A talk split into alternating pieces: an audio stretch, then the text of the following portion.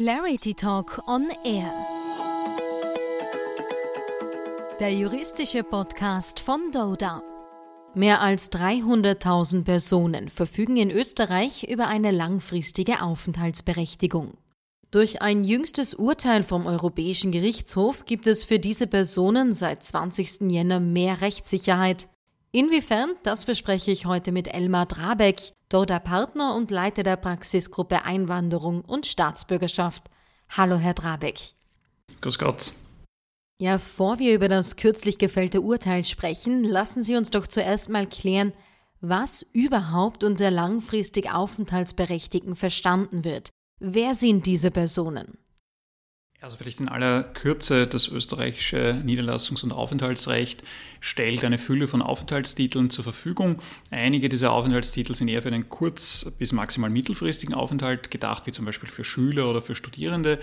Andere haben schon eine mittel- bis langfristige Perspektive, zum Beispiel Aufenthaltstitel für äh, besonders hochqualifizierte, für Fachkräfte, auch für bestimmte Privatiers, also finanziell Unabhängige. Und Menschen, die solche Aufenthaltstitel haben, können, wenn sie insgesamt wenigstens fünf Jahre in Österreich niedergelassen waren und darüber hinaus auch nur relativ wenig Zeit im Ausland verbracht haben und zudem auch noch über Deutschkenntnisse auf B1-Niveau, das ist so untere Mittelstufe, verfügen, können Sie einen Daueraufenthaltstitel erwerben, der Ihre Rechtsstellung weitestmöglich der Rechtsstellung von österreichischen Staatsbürgern annähert. Und wie lange gilt die langfristige Aufenthaltsberechtigung? Ja, also im Niederlassungs- und Aufenthaltsgesetz ist vom Daueraufenthalt EU die Rede. In der Richtlinie aus dem äh, Jahr 2003, die die Rahmenbedingungen für langfristig Aufenthaltsberechtigte festlegt, ist klargestellt, dass ein solcher Aufenthaltstitel wirklich unbefristet gilt. Es ist allerdings zu unterscheiden zwischen dem Aufenthaltsrecht äh, selbst und der Aufenthaltskarte, der Dokumentation, die diesen Aufenthaltstitel jetzt auch für Behörden sichtbar verbrieft. Und die Aufenthaltskarte selbst ist alle fünf Jahre zu erneuern. Das ändert aber nichts daran, dass das zugrunde liegende äh, Aufenthaltsrecht wirklich unbefristet ist. Man muss sich das ein bisschen so vorstellen, nach fünf Jahren wie bei einem äh, Führerschein, der abläuft. Äh, da muss man dann auch nicht die Fahrprüfung äh, neu machen normalerweise, äh, sondern zeigt einfach, dass nach wie vor sozusagen keine gesundheitlichen Hindernisse vorliegen und holt sich dann seinen neuen Führerschein ab.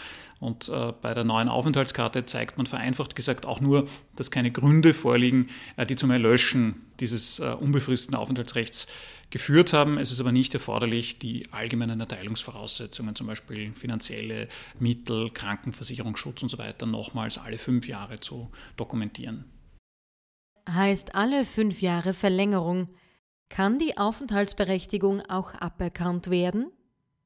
Ja, die Stellung eines langfristig Aufenthaltsberechtigten ist der äh, eines Staatsbürgers, einer Staatsbürgerin angenähert. Aber es gibt im Wesentlichen drei Gründe, aus denen auch Daueraufenthaltstitel aberkannt werden können dieses äh, unbefristete Aufenthaltsrecht dann verloren werden kann. Einerseits äh, wegen Verurteilungen, wegen schwerwiegender Straftaten. Andererseits, und das ist in der Praxis sozusagen einer der wichtigsten Gründe, kommt es zum Erlöschen des unbefristeten Aufenthaltsrechts, wenn jemand, ein Drittstaatsangehöriger mit einem unbefristeten Aufenthaltsrecht in Österreich ins äh, Ausland, und zwar außerhalb des europäischen Wirtschaftsraums, übersiedelt und dann innerhalb von zwölf Monaten nicht einmal einen einzigen Tag irgendwo im europäischen Wirtschaftsraum verbringt, wobei hier nicht auf das Kalenderjahr abzustellen ist, sondern wirklich auf den zwölf äh, Monatszeitraum. Und dann gibt es noch einen dritten wesentlichen Grund, der aber in der Praxis nicht so häufig äh, auftritt, wenn jemand innerhalb des europäischen Wirtschaftsraums übersiedelt und tatsächlich sich seit äh, mehr als sechs Jahren nicht mehr in Österreich aufhält, hätte aber dann meistens ein unbefristetes Aufenthaltsrecht in einem anderen EU-Mitgliedstaat. Also eigentlich ganz klare Regeln. Nun gingen aber einige Behörden bei der fünfjährigen Kontrolle neue Wege. Inwiefern? Ja, was wir beobachten konnten auch war, dass äh, die österreichischen Niederlassungsbehörden, insbesondere in Wien, weniger in anderen Bundesländern, eine Bestimmung genutzt haben, die einige Jahre nach der Richtlinie äh, erlassen wurde im Niederlassungs- und Aufenthaltsgesetz, die vereinfacht gesagt zum Ausdruck bringt eigentlich eine Selbstverständlichkeit, dass kurzfristige Aufenthalte in Österreich oder auch kurzfristige Abwesenheiten von Österreich keinerlei Einfluss auf eine Niederlassung oder den Wegfall äh, eines Niederlassungsrechts haben können. im Grunde genommen banal, wer jetzt äh, sich die ganze Zeit in Österreich aufhält und äh, nur Urlaub macht im, im Sommer, soll deshalb natürlich seine Niederlassung nicht verlieren. Und andererseits, wer sich die ganze Zeit im Ausland aufhält, aber nur ganz kurzfristig nach Österreich kommt, gilt deshalb nicht als niedergelassen. Ähm, und diese Bestimmung, die ganz eindeutig dem Wortlaut der Richtlinie widerspricht, wurde jetzt relativ unkritisch ins Treffen geführt, um langfristig aufenthaltsberechtigten Personen, vor allem bei der Erneuerung ihrer Aufenthaltskarte, den Nachweis abzuverlangen, einen durchgehenden Mittelpunkt der Lebensinteressen in Österreich während der letzten fünf Jahre zu zeigen.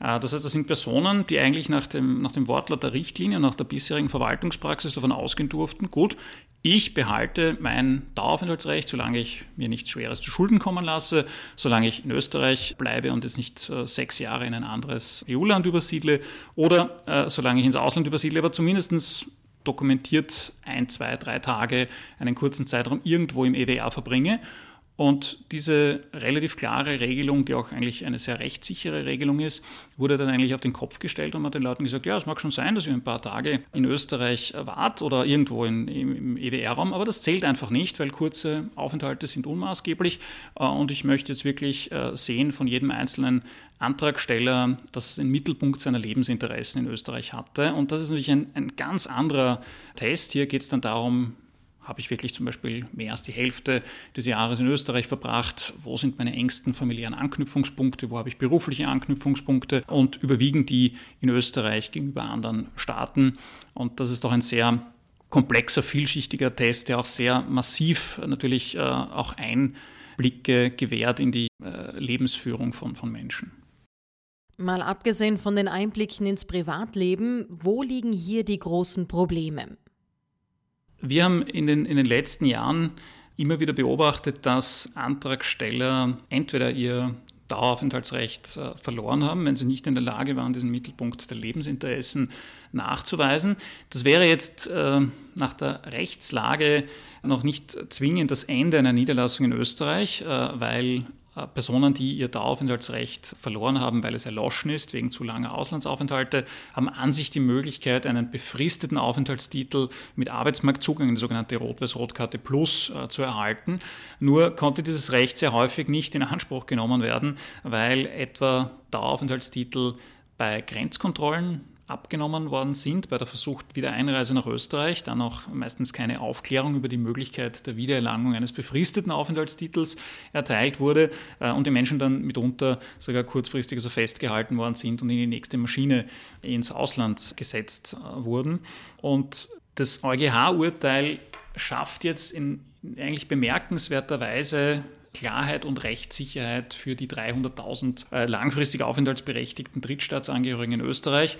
Und letztlich, äh, weil natürlich äh, die Wirkungen dieses Urteils sich auf die ganze EU beziehen, auch für einige Millionen langfristig aufenthaltsberechtigte Drittstaatsangehörige sonst in der Union. Warum genau? Also was sagt denn nun das Urteil des Europäischen Gerichtshofs vom 20. Jänner? Im Wesentlichen gab es seitens der Regierung das Argument, es müsste ein Mittelpunkt der Lebensinteressen nachgewiesen werden, auch von der Aufenthaltsberechtigten. Der EuGH hat das schon mit dem Hinweis auf den Wortlaut ähm, der jeweiligen Richtlinie verworfen, das Argument, und hat darüber hinaus auch äh, recht bemerkenswert argumentiert, wie sich auch aus den Erwägungsgründen zur Richtlinie ergibt, dass langfristig Aufenthaltsberechtigte in ihrer Stellung Staatsbürgern angenähert sind. Und so wie ein Staatsbürger jetzt nach europäischem Verständnis, selbst äh, wenn er jetzt ein schweres Verbrechen begeht, nicht einfach ausgebürgert werden kann, für staatenlos erklärt werden kann, soll ein langfristig Aufenthaltsberechtigter eben nur aus ganz präzise abgegrenzten und eng auszulegenden Gründen, wie ich sie anfangs äh, genannt habe, diese Stellung verlieren und muss sich vor allem auch darauf verlassen können, dass das, was in der Richtlinie steht, gilt. Und wenn in der Richtlinie steht, eine Abwesenheit äh, sozusagen äh, von äh, mehr als zwölf Monaten aus dem EWR ist problematisch,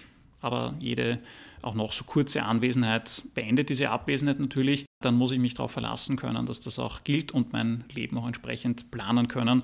Und der Europäische Gerichtshof hat äh, im Vorabentscheidungsverfahren sehr deutlich gemacht, dass gerade auch dem Wert der Rechtssicherheit und der Vorhersehbarkeit staatlichen Handelns große Bedeutung zukommt, weil äh, der Verlust des Daueraufenthaltsrechts für viele mitunter nach 10, 15, 20 Jahren rechtmäßigen Aufenthalt in Österreich eine sehr, sehr schwere Sanktion ist, vielleicht schwerwiegender als manche strafrechtliche äh, Sanktion und dass die Schwere der Sanktion einhergehen muss mit höchster Vorhersehbarkeit und präzise ableitbaren Rechtsfolgen. Und äh, wenn ich also so eine schwere Sanktion oder wenn ich Gefahr laufe, mein Daueraufenthaltsrecht zu verlieren, dann soll das nur geschehen aufgrund ganz klar festgelegter Regelungen.